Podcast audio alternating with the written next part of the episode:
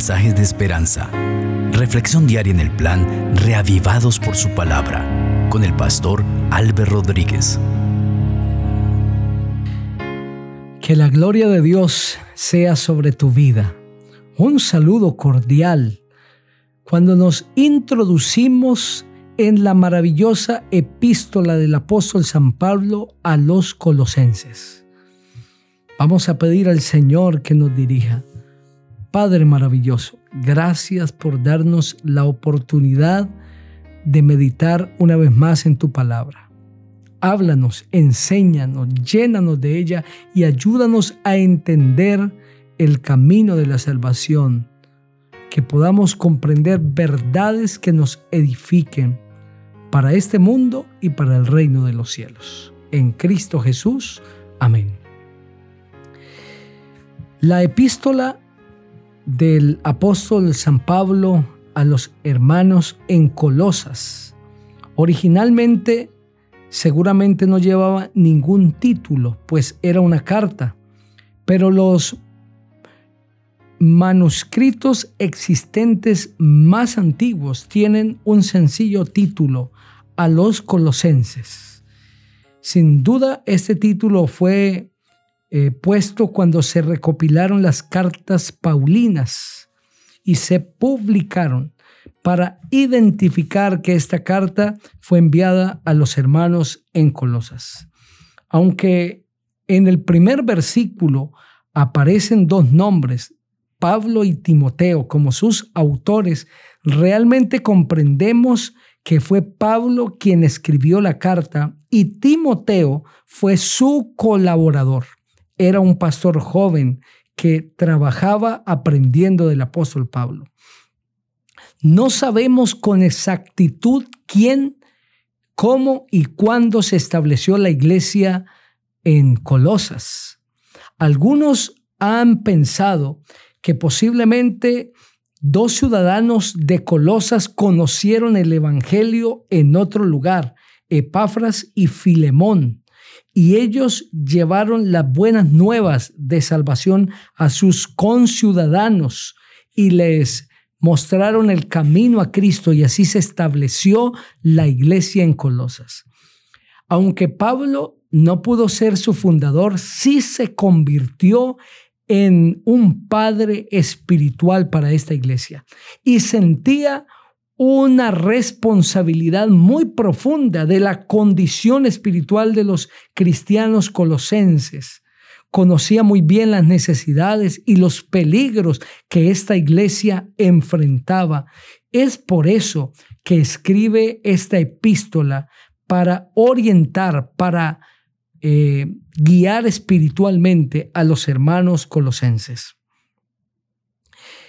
la iglesia en Colosas estaba enfrentando un peligro espiritual. Algunos judaizantes y gnósticos estaban haciendo estragos en la iglesia en Colosas. Tenían unas doctrinas que atentaban contra la vida cristiana. Cristo Jesús como el Salvador, como el Cordero verdadero y también contra la naturaleza de Cristo. Algunos falsos maestros en Colosas enseñaban la existencia de seres angelicales dispuestos en órdenes diferentes, que eran intermediarios entre Dios y el mundo y que actuaban como mediadores de los hombres. Y estos seres celestiales eh, les podían dar salvación a los seres humanos porque eran mediadores y también merecían que se les rindiera culto. Juntamente con esta doctrina no verdadera, falsa, estos maestros insistían en un ceremonialismo estricto, legalista, que estaba muy acorde a los moldes judíos y ponían énfasis en la circuncisión, en tabúes con asuntos de comidas y bebidas, la observancia de festividades. Y esto es lo que hace que el apóstol escriba la carta a los hermanos en Colosas. También había otro grupo de personas gnósticas que enseñaban que Cristo no era divino, que no era Dios, sino que tenía una apariencia divina. Por esto el apóstol presenta a los hermanos en Colosas la verdad acerca de la salvación en Cristo Jesús y que ya no se necesitan ninguna de esas ceremonias judías, pero también la verdad de Cristo Jesús como Dios, un Dios encarnado que ha vivido por la eternidad y por el cual fueron creados los cielos y la tierra. Así dice el primer capítulo de esta preciosa epístola. Pablo, apóstol de Jesucristo, por la voluntad de Dios y el hermano Timoteo, a los santos y fieles hermanos en Cristo que están en Colosas. Gracia y paz a vosotros de nuestro Dios Padre y del Señor Jesucristo. Siempre que oramos por vosotros, damos gracias a Dios Padre de nuestro Señor Jesucristo, pues hemos oído de vuestra fe en Cristo Jesús y del amor que tenéis a todos los santos a causa de la esperanza que os está guardada en los cielos. De esta esperanza ya habéis oído por la palabra verdadera del Evangelio, que ha llegado hasta vosotros, así como a todo el mundo, y lleva fruto y crece también en vosotros desde el día que oísteis y conocisteis la gracia de Dios en verdad. Así lo aprendisteis de Epafras, nuestro consiervo amado, que es un fiel ministro de Cristo para vosotros, a quien también nos ha declarado vuestro amor en el Señor por lo cual también nosotros, desde el día que lo oímos, no cesamos de orar por vosotros y de pedir que seáis llenos del conocimiento de su voluntad en toda sabiduría e inteligencia espiritual. Así podréis andar como es digno del Señor, agradándolo en todo, llevando fruto en toda buena obra y creciendo en el conocimiento de Dios fortalecidos con todo poder conforme a la potencia de su gloria, obtendréis fortaleza y paciencia. Y con gozo daréis gracias al Padre que nos hizo aptos para participar de la herencia de los santos en luz. Él nos ha librado del poder de las tinieblas y nos ha trasladado al reino de su amado Hijo, en quien tenemos redención por su sangre, el perdón de los pecados. Cristo es la imagen del Dios invisible, el primogénito de toda creación, porque en Él fueron creadas todas las cosas, las que hay en los cielos y las que hay en la tierra, visibles e invisibles sean tronos, sean dominios, sean principados, sean potestades. Todo fue creado por medio de Él y para Él. Y Él es antes que todas las cosas, y todas las cosas en Él subsisten. Él es también la cabeza del cuerpo, que es la iglesia, y es el principio, el primogénito de entre los muertos, para que en todo tenga preeminencia porque al Padre agradó que en él habitara toda la plenitud y por medio de él reconciliar consigo todas las cosas, así las que están en la tierra como las que están en los cielos, haciendo la paz mediante la sangre de su cruz. También a vosotros, que erais en otro tiempo extraños y enemigos de vuestros pensamientos y por vuestras malas obras, ahora os ha reconciliado en su cuerpo de carne por medio de la muerte para presentaros santos y sin mancha e irreprochables delante de él. Pero es necesario que permanezcáis fundados y firmes en la fe, sin moveros de la esperanza del Evangelio que habéis oído, el cual se predica en toda la creación que está debajo del cielo y del cual yo, Pablo, fui hecho ministro.